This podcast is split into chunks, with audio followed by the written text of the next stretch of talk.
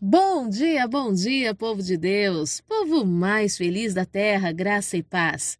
Eu sou o Bispo Lídia Neri e venho trazer uma palavra de Deus ao teu coração. O tema de hoje, o que eu tenho, eu te dou. O nosso devocional está inspirado em Atos, no capítulo 3, um texto que nos revela a história de um homem paralítico que há muito tempo estava sendo conduzido por pessoas à porta do templo. Ou seja, ele estava sendo conduzido ao lugar onde ele poderia viver uma grande restauração, mas não podia entrar. Na porta do templo, ele recebia donativos de pessoas. Esses donativos eram para o seu sustento, era para manter as suas necessidades básicas, pois ele não podia conquistar por meios próprios. E além disso, ele estava à porta do templo e não podia entrar na casa do Senhor para adorar. Ele era colocado até a porta, mas ele não tinha acesso ao lugar que podia transformá-lo. Quando ele avista Pedro e João se aproximando, eles observam uma grande oportunidade, talvez de receber um grande donativo e ir embora para casa mais cedo. Mas quando ele chama a atenção de Pedro e de João, eles respondem para aquele paralítico: olhe para nós. O ato de Pedro e João dizer olhe para nós poderia estar voltado para duas situações. A primeira, você está vendo que nós não temos nem ouro nem prata? Será que você não percebe que somos pessoas simples e não tem o que dar? Poderia ser uma questão. Mas também poderia ser uma questão: olhe para nós. Um dia estivemos como você, paralisados nos nossos sonhos, nos nossos projetos, na expectativa do nosso futuro. Estivemos paralisados nos nossos pecados, nas nossas ansiedades e em tantas dificuldades que nos foram impostas pela vida. E agora você pode observar que nós estamos andando, que nós podemos entrar no templo do Senhor e adorá-lo. Será que você pode observar que nós temos liberdade? Pedro olha para aquele homem e diz assim: Nós não temos nem ouro e nem prata, mas o que nós temos, isso nós te daremos. E o que era que Pedro e João tinham? Liberdade. E aí, naquele momento, eles dizem para aquele paralítico: ergue-te, levanta e anda. Muitas vezes nós estamos condicionando o fazer algo para alguém mediante ter recursos ou não.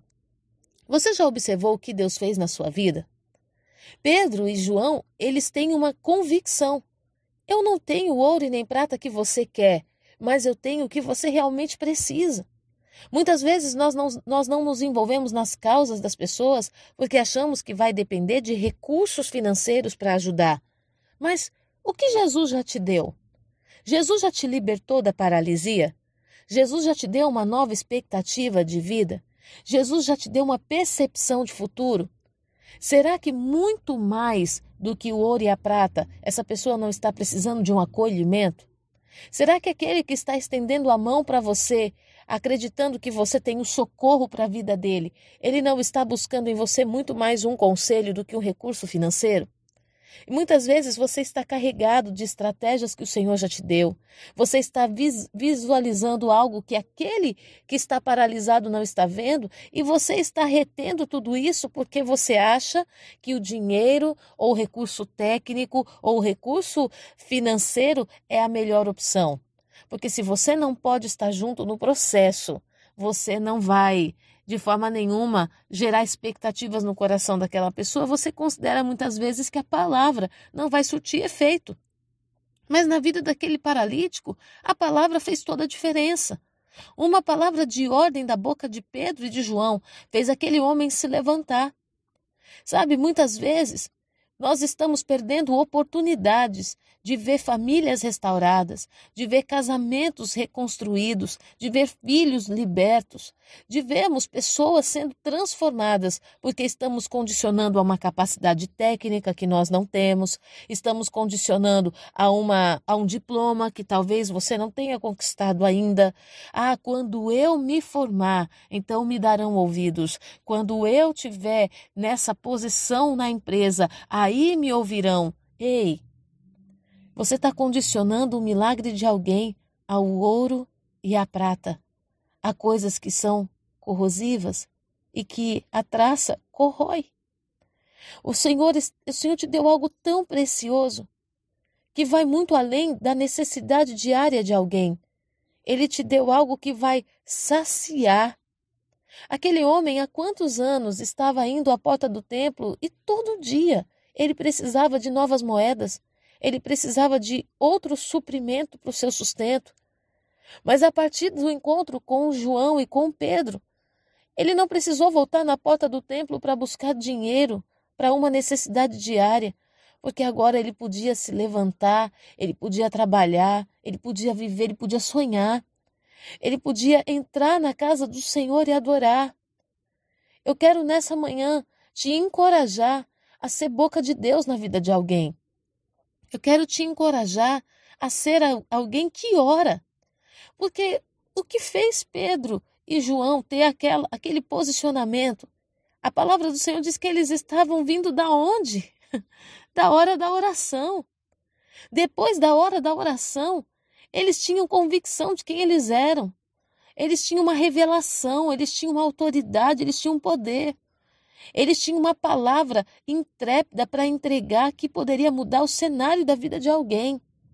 Muitas vezes, Deus quer te usar de maneira tão poderosa, mas o que está faltando, bispa? A hora da oração. Talvez seja uma grande chave para você começar a ser mais intrépido, ter mais convicção do que Deus quer fazer através da sua vida. Não permita que pessoas pereçam ao seu lado. Não seja aquele que sacia necessidades diárias, sendo que você pode libertar essa pessoa de uma vida de pedinte. Você pode libertar essa pessoa e levá-la a viver intensamente uma liberdade que Jesus já conquistou para ela. Sabe, tem pessoas que têm prazer em entregar moedinhas todos os dias. A minha maior alegria é saber que uma oração e uma palavra de poder fez alguém ficar firme sobre as suas pernas, fez alguém entrar no templo para buscar a direção e fez alguém prosperar na sua caminhada. A palavra de Deus não diz que Pedro e João encontraram novamente aquele paralítico. Talvez tenha sido a última vez, mas o que Pedro e João deixaram na vida daquele paralítico foi para a eternidade. Ei, você não precisa de recursos para espalhar para semear o que Jesus já plantou em você. Guarde essa palavra para o teu coração e aproveite a oportunidade de hoje. Talvez hoje na fila do mercado, talvez hoje na fila do banco, talvez nesse momento na escola do teu filho, você esteja recebendo uma oportunidade de dizer a alguém: levanta e anda, deixa eu orar por você. Levanta dessa cama de depressão, eu já estive aí um dia, mas Jesus me libertou. Faz algo novo hoje. Vem adorar o Senhor comigo. Sabe, você tem a oportunidade hoje. Não deixa passar. Não deixa para amanhã. Faz agora. E eu tenho certeza que o teu dia será lindo, será muito abençoado. Eu tenho certeza que você vai encher o teu coração de alegria e vai ter um desejo imenso de encontrar novas pessoas para colocá-las em pé. Que o Senhor nosso Deus te dê visão, te dê entendimento, autoridade, sabedoria e discernimento. Que Ele abençoe sua vida, sua casa e a sua família. Em nome de Jesus, não te falte a coragem para fazer a vontade de Deus. Eu abençoo você em nome do Senhor Jesus. Fique na paz.